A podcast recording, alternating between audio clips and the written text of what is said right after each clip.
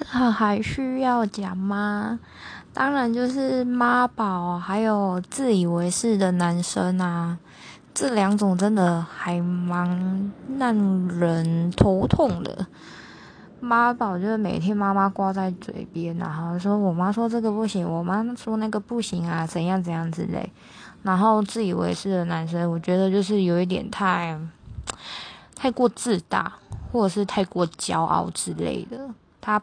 嗯，比较不会去顾虑到身边的人的感受，所以有时候跟比较自以为是的人相处，你会觉得有一点点的不舒服。